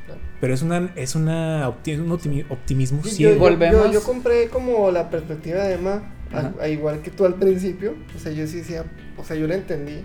Y yo, pues, no sé, o sea, me, me identifico mucho con personajes optimistas. Ah. Y. Chale es muy optimista. No, sí, sí, sí, sí, confirmo, confirmo. Este. Pero cuando te plantean esta solución, este fue como que, ok, sí, está bien. O sea, sí. Sí. ¿Cuál sí de se todas las hizo- soluciones? La última. De- Dejar a de los que, de morrillos. que, ok, dejo a los niños y dejo a este güey que a lo mejor puede como liderarlo. A eso iba. De hecho, creo que vamos al mismo lado. Consideran que Phil, de 5 años, digo, nos mostró rasgos de que es muy listo y es Sí. como, no sé si decir centrado porque es un niño muy chiquito, pero es como que sereno. son es- súper dotados, güey. Sí. Entonces, a eso creo que a eso ibas. Sí está bien, sí es una buena resolución dejarle el futuro de sus hermanitos chiquitos a un niño de 5 Mm, años. Acuérdate que ella No, está como, además de eso, está muy segura que va a volver por ellos. Sí, o acu- sea, Ah, tú le crees a ella, más bien. Está optimista. Es que- o, o- o sea, además de que digamos que les dijo en dos años sácalos, Sí, pues porque- tampoco los va a dejar solos porque pues a lo mejor siete años no son 12 años como tienen ahorita ellos que Pero- liderean este primer Pero escape. acuérdate, Charlie. Mientras tengan cuatro años, no pueden salir del orfanato. Hasta que tengan seis, de seis en adelante es donde empiezan a, a sacarlos, ¿no? A poder Entonces tienen esta irse. ventana de dos años donde le dan la carga a Phil de que, órale, Phil, pues tú más o menos guía. Rífate. Así Sí, es. rífate y adelante. Pero entonces tiene esa ventana de dos años de que en dos años puede regresar. Puede regresar. Emma y Norman y todos, bueno. O en dos años, si no regresan, pues es- tú tienes que rifártela. Ya sabes lo que sucede. Ahora tú tienes que convencer a toda la banda de que pues generen un plan para salirte de este, Sí. de este es como embrollo. que ¿no? fueron como que dos cosas de que, ok, este es el líder y de todos modos yo les voy a ayudar por fuera. Simón. Y entonces fue como que, ok, está bien, sí. Que se queden los niños, que se queden los bebés. Y ahorita que mencionaste a Norman, este Norman Otra vez, está vivo, ¿no? Eso, yo tengo duda, yo tengo duda. Qué bueno que lo Pues, dijiste. No sé. Pues nadie No sabe. Spoilersazo de la segunda, lo No, decimos. no, no, no, no, Ok, segunda entonces ya me dijiste que sí, pero lo que, me, lo que me dio a entender, digo, este, fue por las dos llaves que les dejó la hermana. No, es que sale, esa era mi duda. Sale y habla, tiene un diálogo completo y coherente totalmente con Ray adentro, arriba de la muralla. Ujú. Sí. No se dice muralla, pared. La Ah, muralla es de pues- los titanes, ¿va? O sea, pared. Pues el, muro, el muro, el muro, el muro. Entonces tiene una plática y luego lo dejé de ver. Entonces dije, a lo mejor fue una alucinación de Ray. Sí, ah, era como no, no, dentro sí, de su mente. tanto Sí. Emma como Ray lo, lo, Lo se alucinaron. imaginan. Sí. Se Pero imaginan toda una plática con con él. ¿Sí? Sí. O sea, ocurre toda esa plática en la mente de Ray. Sí, Sí. sí. Ah. Te dan a Igual entender. con Emma, con Emma igual pasa. Sí, Primero se aparece sí. con Emma, o se lo imagina Emma y luego se lo imagina Ray. Ah, Sí, ok. lo último Muchas que sabemos gracias. de Norman es que, o sea, lo llevan ahí a donde está la reja. Lo meten en y- un cuarto. Ajá, un o sea, cuarto abre por un separado. cuarto y de ahí como una luz y se queda así Norman. Así, "Ah", Sí. Y ya. Sí. ¿Cómo se queda? "Ah". Ok. Va a ser zoom, ¿verdad? Y luego, bueno, ahorita también terminando un poquito con Emma, así podemos, podemos hablar un poquito más rápido de la hermana Crone, ¿no? Uy, por que favor. este sí, personaje, sí, este personaje que yo cuando la vi dije, no puede ser, es una, era una traba más al plan de salir de, de estos muros, ¿no? Ok. Pero adelante, a ver. a Es ver. que a mí me angustia mucho. Nunca he estado en esa posición cuando hay un, un soplón, un espía dentro de tus amigos. Nunca he estado en esa situación. Ajá. A lo mejor ustedes sí, no sé. No te podríamos decir. Ok. A lo mejor y algún en este momento. Pinche Charlie, los otros pinche Charlie. Sí, es Charlie, va. Sí, es a Char- ver, a ver, Char- Charlie sería. Yo, Charlie. yo que yo era Charlie. optimista, güey. Nah, ¿qué, nah, sería un soplonzazo. Charlie es el lema Yo soy el lema, El lema. Estoy cegado, güey. Entonces, yo nunca he estado Ah, en Charlie esa sería Crone. Yo nunca he estado en esa situación de. Hazle gira. es que no puedo, pero. Ok. En esa situación de que tienes, o sea, tienes que dudar de todos para ver quién es Mm. el, el espía. Va. Y esa misma tensión que a mí me generó cuando estaban dudando de que, de hecho, Ray es el culpable de, primero le echan la culpa a Don, recuerdan que Sí. tiende una doble trampa, Ujú. y en realidad era triple trampa. Entonces ahí dije, "Ay, qué feo, a mí no me gusta ese tipo de tensiones. Pero luego la hermana Cron, o Crone, ¿cómo le dicen? en Crone, la pues, traducción, creo que Es Cronen. Creo que es Crone. Se escribe Crone Sí, tal se cual. escribe. Pero Bueno, no sé cómo. Esa, le- esa hermana me metieron otra tensión muy fuerte y estuvo bien feo cuando. De hecho, y así lo hacen, o sea, también, pues evidentemente es planeado. eh, Cuando están pero huyendo del bosque y los ve. ahí. todo, es que todo ese tipo de. Las animaciones que le meten a la cara Ay, precisamente sí, de la híjole, hermana. sí, qué, qué Que bizarro, lo ¿no? platicamos con José Luis, que Dios lo tenga en su santa. No, no es cierto, no es cierto. No, lo, platica- lo platicamos con José Luis. Yo le decía. Saludos, sexy. Saludos, perdón. Sí está vivo, eh, disculpen el Donde chiste. estés, en cualquier parte de Acuña que En estés. cualquier parte Sí. de la Vía Láctea donde estés. Eh, lo mencionaba de que a mí me perturbaba mucho ese tipo de caras. Sí. Y eso él me recomendó y se lo recomendamos porque confía en los gustos de José Luis. La de Madoka Mágica, que es la triple, es una serie, no sé si es de Netflix, pero está en Netflix, de unas tres niñas que son magas, bueno, mágicas, no sé cómo decirlo. Y yo le, le comentaba mucho de que la hermana Cronia me ponía nervioso ese tipo de caras, porque tanto ella como su muñequita, esta que Ay, tiene. sí, ¿su bebé? como- sí, su bebé, su peluche, no sé si decirle peluche. Pues sí, es, no sé. Entonces Sí, a mí sí, me perturbaba mucho. Está esa escena del bosque. Está cuando ya les Cuando los empieza... persigue, güey. Que corre así bien. Se ve como corre bien. Sí, bueno, Muy es que, fuerte. o sea, sí, pequeño paréntesis. Ajá. Las que se quedan en cargo de cuidadoras reciben un entrenamiento así como casi Como militar, militar. güey. ajá, Oh, se ve que hacen judo. ¿Te acuerdas ajá. que sale Sí, así? Que están salen, tirando. sí, pues. peleando. Ujú. Entonces sí se ve, para empezar, una fuerza física impresionante, pero a mí sí los dibujos, específicamente de su cara, cuando te muestran así ese tipo de miradas feas. La hermana Crone fue un punto de tensión muy feo para mí, de angustia. Siempre hacía Sí. miradas feas. Siempre hacía, y aparte también tenía su plan, ella. Un intención, poquito- porque como que primero te quieren decir. de que- quería derrocar, digamos, a Isabela. Ajá, sí, esa era su intención. Que después sale peor porque Isabela sale más lista que ella, o por lo menos con más poder por Sí. jerarquía que tenía. Yo creo que con más de poder. que y hay un diálogo que se me quedó muy dije ah qué fea es Isabela le dijo mira yo soy la jefa del hogar y tú eres mi ayudante y así se va a quedar y fue así de oh Sí, tiró hacia el micro. Dije ay qué feo y sí pues así era Exacto. evidentemente. Pero sí la hermana Crone un gran personaje porque me metió muchísima atención. Ujú. y aparte sus animaciones a mí sí me perturban. Pero en la historia funcionó muy bien. Sí, que al final, pues. la no sé si están de acuerdo cómo la terminan creo que se deshace estuvo muy bien. fácil Se ¿no? me hace que ¿Se te estuvo bien, Porque. Se me hizo su- medio fácil a mí. Sí. Una salida fácil. Una salida fácil, pero su participación fue muy tensa. A mí también, yo cuando Sí. la veía era como que, ay, Dios. Sí, ya cuando se fue así como que, ay, qué bueno. Ándale, ándale, exactamente. Fue así que, ay, Qué bueno bueno. que viniste, Un, un pues. problema menos. Y yo no la valoré tanto hasta que vi. Ay, ¿La valoraste? Yo no la valoré tanto, o sea, de que decía, nada, pues X. Pero, o sea, yo no la consideraba tanta amenaza, ni me daba miedo, ni soñaba mal con ella como Sí, tú, güey. sí, Ajá. Pero, pero ya al final, este, cuando ve que le deja todo ahí la plumita y la cajita, y volvemos a eso, le deja una cajita con dos llaves, que pues sí, me imagino que, porque creo que nada más ellos se quedan, no sé si llegué a verlo, me imaginé que los, los niños que se quedan, pues, no los bebés, sino, o sea, Emma Ray, ya cuando se va este Norman, se quedan con una llave, y en el flashback se ve que esta señora, o chava porque tenía 28 o algo así, 26, o sea, sí. súper, Tenía de 26. 50 años, güey, ¿no? Este. Digo, porque nosotros jovenazos que, que, claro, nos véanos, véanos, por favor. Secundaria. Sí. secundaria. Este, deja dos llaves, güey. Deja dos llaves. Simón. A ver, ¿qué es una me trae? Ya, ya, ya. Este, este, ya deja dos llaves, entonces, pues dije, ah, mira, sí tuvo algo más trascendental. o sea, ¿Era Ah, buena? Ella ¿Decías que era buena? participó, Este, yo creo que eso está tema de fin justifica los medios. O sea, ella tenía otra meta y coincidía en cierto Mm. momento, entonces. Pues que el enemigo de mi enemigo mejor no era el es mejor. mi amigo. Ajá, su fin Ah, no era el para mejor. ayudar a los, A los niños y fregar a Isabela. Claro. Ajá, Fue una aliada. Exacto. funcionó para O sea, para la banda. cumplir la misión. Estuvo chicos. bueno ese personaje, me gustó. Sí, o sea, como que. O sea, ya- yo creo que dijeron ya todo lo, lo esencial de ella. Fue una un personaje de soporte, pero qué soporte dio. Y qué tensión también aportó a la serie. Que como dice Noé, cuando ya la eliminaron, así como que, ay, ya. Gracias. Qué bueno, qué bueno que. Y también para seguir con esto, algo que me gustó mucho de la serie, que yo creo que, yo creo que fue de los principales aspectos que me, me atraparon, fue la animación. La animación de esta serie me gusta cómo, cómo manejan también la, el balance de, de cuerpo, de ojos, nariz, o sea, todo cabello, o sea, todo como que se me hace muy atractivo, muy atractivo el dibujo, no es, no es un dibujo nada incómodo, es incómodo el de Crone, con sus close-up, obviamente, pues es intencional. es intencional, claro. Es intencional. Su dibujo también es, pues yo creo que es intencional para hacerte así como que tener tensión. Pero de ahí más todos los dibujos son muy, pues muy atractivos. Muy atractivos. La animación se me hizo ahora sí que especial. Porque todo, todo fluía tan, tan suave. Y el dibujo a mí me encantó. No sé.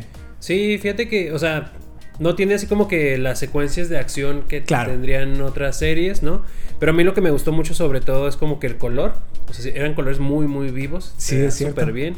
Y en general estaba muy detallada, este, pues todas las imágenes. Si tú veías, por ejemplo, un cuarto, pues se veía perfectamente todo así como que en su lugar y con perfecto, con perfecto detalle. No se veía así de que el fondo así nomás pintado así a la y se va, sino que se veía muy, muy detallado. Mm. Y también me gusta mucho eh, el estilo de, de, pues como del dibujo tal cual.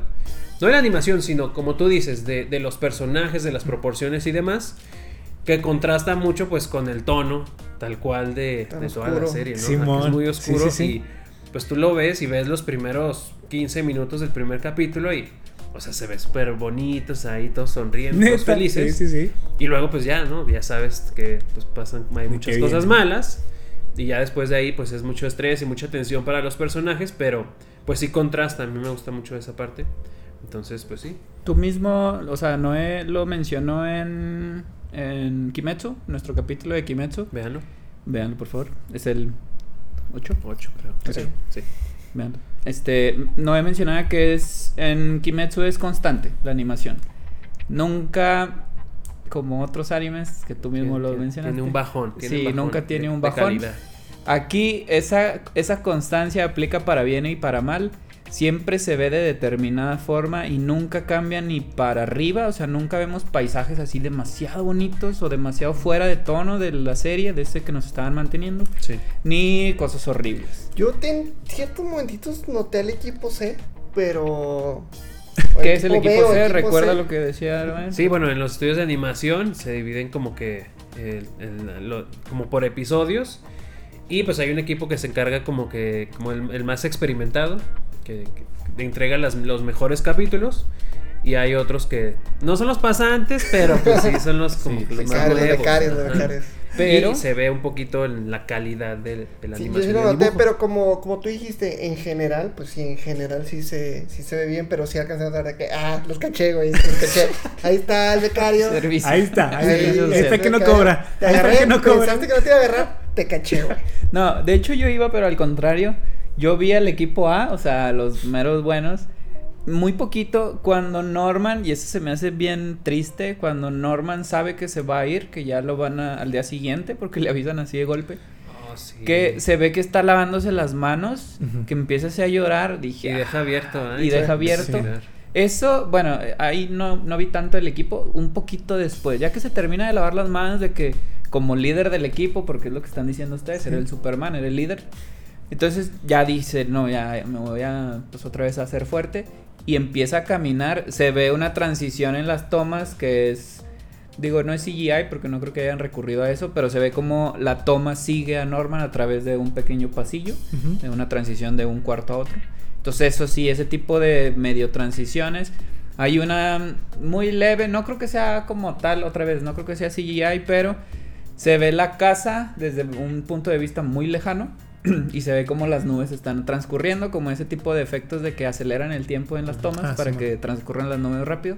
No se ven las nubes transcurriendo rápido, pero se ve así un cielo, como la perspectiva se ve que se cierra hacia, hacia la casa. Entonces Ok. ese tipo sí lo vi, pero creo que es una animación muy consistente. Hablando de música, no me voló la cabeza, pero las partes tristes que son muy puntuales, creo que le meten un- unas Mm. buenas ahí cancioncitas de violines. Buen feeling. Está, sí, está padre. Entonces, aspectos técnicos creo que bien, no es el fuerte de la serie porque nunca fue el objetivo, es la historia. Es como más tal. la historia, sí. Entonces, pues sí, nada más de la animación creo que sí. Bien, ¿Les- equilibrada. ¿Les, les gustó el opening? En, Ay, los animes, opening. en los animes siempre es importante. Me gustaba mucho el opening, Gran sí. opening. Y los endings, pero el opening sobre todo. Está, está bien, se te queda un rato, sí. ¿Cambian el ending al final de la temporada? Sí. Como los tres últimos sí. capítulos. Los últimos tres, ¿verdad? así, Creo que sí, pero el, Está padre, pero el opening es el opening más- se lleva la- sí, las flores, ¿no? Sí. Y ya, por ejemplo, ya, ya también para concluir, ¿qué les. Qué, ya, ya metiéndonos un poquito en teorizar, ¿qué creen que vaya a suceder? O sea, sí hay que ser un poquito breves. ¿Qué va a suceder después de que ya sabemos que escaparon de esta granja? Si quieres, no, al final porque ya dijo que va a spoilear. Ay, no, Yo no. creo que bueno, eso es es- No, que- no, no sí. spoileo. Ok, No sé. planta la semillita y. Por ejemplo, a ver, tú, Omar, ¿qué, qué ves como que va? Bueno, primero hay que aclarar y ustedes me ayudan porque nada más me sé el chisme, no me sé la información real. No, otro Sí. spoilerazo. ¿Qué pasó? No, no, no, ah, no. pero ya le hemos platicado. Sí, ¿Qué sí, pasó sí. en la segunda temporada? ¿Me cuentan, por favor, del autor? Porque pasó algo extraño. Ahí sí no sé. Entonces, Híjole, pues más o menos. O sea, según yo, el anime. Bueno, perdón, el manga ya terminó. Hasta donde sé. Eh, en, en el anime, la- en la segunda temporada, recibió muchas críticas. Creo que salió a principios de este año. Recibió muchas críticas, creo que principalmente por razones de historia. Creo que no está muy apegado a Se es el despega poquito, ¿no? Sí. Entonces, eh, ahí la polémica fue donde el autor, uno de los autores, creo que son dos, pues se deslindaron. De hecho, no, no aparecen en los créditos Sí. ni nada porque, pues. Ya para que no, la veo, ya no. para que la veo. Ah. No, bueno, igual y para ya ir concluyendo, porque esto es lo que yo iba a decir. Eh, a pesar de la fama que tiene la, la segunda temporada, yo en cuanto lo- la pueda ver, les digo que creo que está en Crunchy ya, pues sí la voy a ver, independientemente de que la gente diga que pues está muy feo y que pues no, es, es, este como una pérdida de tiempo y así. Yo sí la voy a ver porque pues quiero saber, ¿no? En qué va a acabar, de verdad quiero saber si pues Emma se van a cumplir sus, sus planes, van a volver por los niños. Lo que sí les voy a decir es no, no es lo último que vieron de Norman. Ah, Voy a cortar, voy a cortar.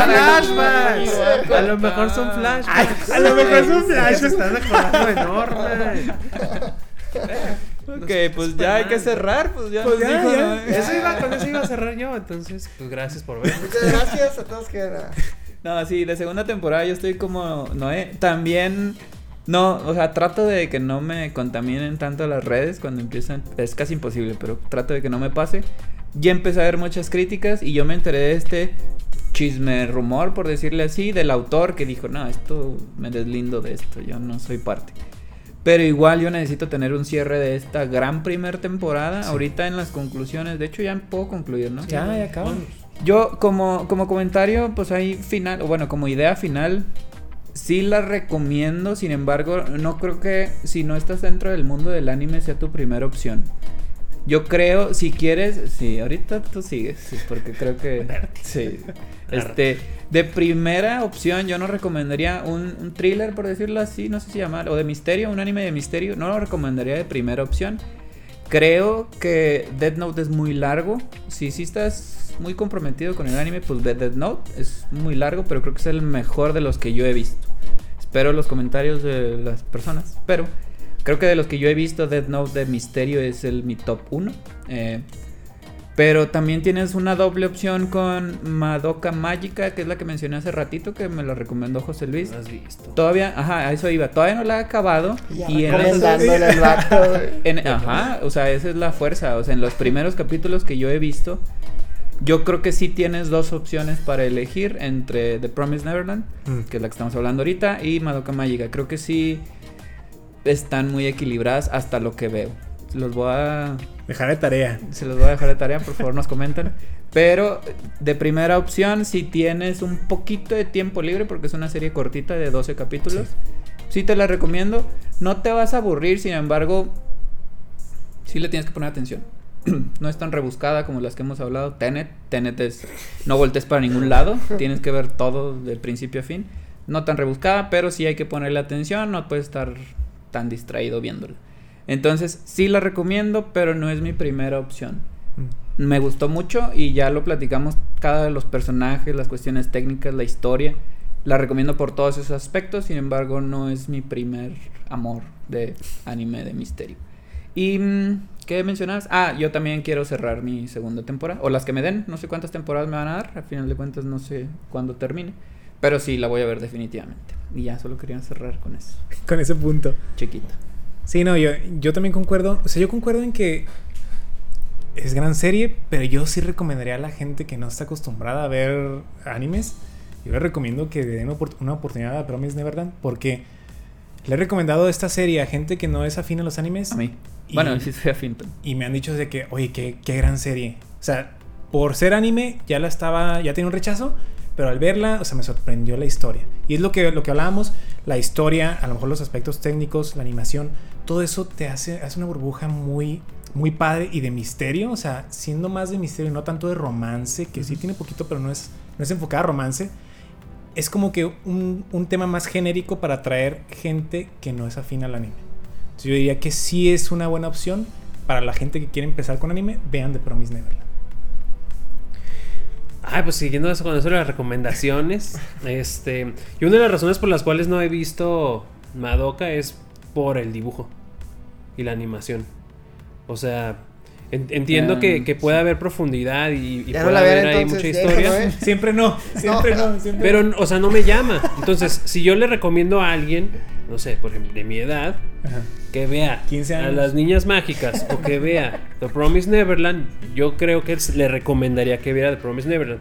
Ahora, no nada más porque sea anime, también tendrías que saber como de qué quiere ver, ¿no? O sea, qué género quiere ver. A lo mejor quiere ver algo más apegado a lo que conocemos como anime, algo más, este, pues no sé, de peleas. Y pues a lo mejor recomiendas pues, My Hero, ¿no? Y está padre.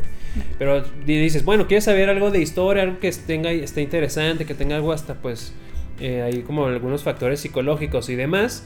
Pues yo sí le recomendaría este Promise Neverland. Aparte de que está cortita, pues o sea, te la avientas así rápido. Y eh, ah, pues yo había concluido. Ya nomás quería decir esto. Charlie. No, síguele, síguele. no, no. Concluye por Charlie, güey, si quieres. Adelante, adelante. Pues este, ya, ya les dije, o sea, está padre. Evidentemente no ha sido mi anime favorito. Eh, el- es un guion que, pues ya les dije, o sea, no. Poquito confuso que no me encantó del todo. La idea está padre. Yo creo que al final. Fíjense que estaba muy, muy. No muy, pero sí está así como que. En todo el desarrollo de, las, de la serie estaba como que muy. bleh. Pero al final fue como que. ¿Cómo, ah, cómo, cómo? bleh, Te va a hacer zoom, ¿eh? Ok, Perfecto. gracias. Pero este, pero el final fue como que, güey, qué chido. O sea, me gustó mucho cómo, cómo desenlazaron, por así decirlo, todo. Y también que en ese camino empiezan a poner ahí unas semillitas interesantes que digo, ok, sí vio la segunda. Este, la, la historia de, de la mamá, ¿no? De Isabela, como Ah, que sí. no me llamaba, para, se, se me hacía como que, pues X, de X. que, ah, es la mala y ya. Pero ya después que empieza ahí a platicar y dar un poco trasfondo, más les vale que sí desarrollen y que profundicen en esa, no que nada más te avienten de que, ah, sí, mi hijo es este güey y ya, ¿no? O sea, qué hueva. Escritores, bueno, ya salió, güey, ya que. Ah, sí. Voy, a ya- esto. La tercera, la tercera, ya batallé, pero la tercera, les vale. No, de hecho, o sea, sí, sí, comentan que ojalá, güey, que, que si hayan aprendido los errores de la segunda y que, pues, la tercera temporada, si es que hay, o sea, si es que en la segunda no se acabó el, la historia, no sé, aquí. Yo te- tampoco te- sé. no, no sé. No, yo tampoco ¿Qué sé. clase de investigación haces, no? Ya medias, todo medias. Por favor, güey. Este, Güey, eres el experto aquí del, del manga, güey. Esperen pronto más Eh, contenido eh, manga el, por el otaku mayor. pronto. Es el otaku El mayor. otaku mayor, güey. Don Este, Otaku. pero bueno, este. Ojalá que la tercera, pues sí, como que esos errores. Porque al final sí es un buen planteamiento. Y pues es un anime diferente que me toca ver. Muy thriller, muy ahí, muy misterio y todo. Entonces, ok. Vean la segunda, la voy a ver, a ver qué. Ya veremos. Y bueno, amigos y amigas, hasta aquí llegó este episodio en el cual hablamos de The Promise Neverland. Esperemos que les Yes. haya agradado, les haya gustado. Eh, nos faltaron ahí a lo mejor algunas cosas, pues déjenlas en los comentarios, ¿verdad? Ahí estamos muy al pendiente de la comunidad, pues ahorita es pequeña, ¿verdad? Esperemos que vaya creciendo. Anímense a platicar ahí con nosotros, dejen sus comentarios Por favor. eh, en Facebook, que donde nos pueden ver, también en YouTube, en Instagram también. En También, Instagram. también estamos. Nos pueden en- seguir Spotify. en Spotify o también obviamente en todas las redes sociales que están por aquí como nivel 3 MX, arroba nivel 3 MX. Por favor, los invitamos a que lo hagan, compartan y pues ya saben todas esas cosas de redes sociales. Sigan comentando, ¿Verdad? si los leemos.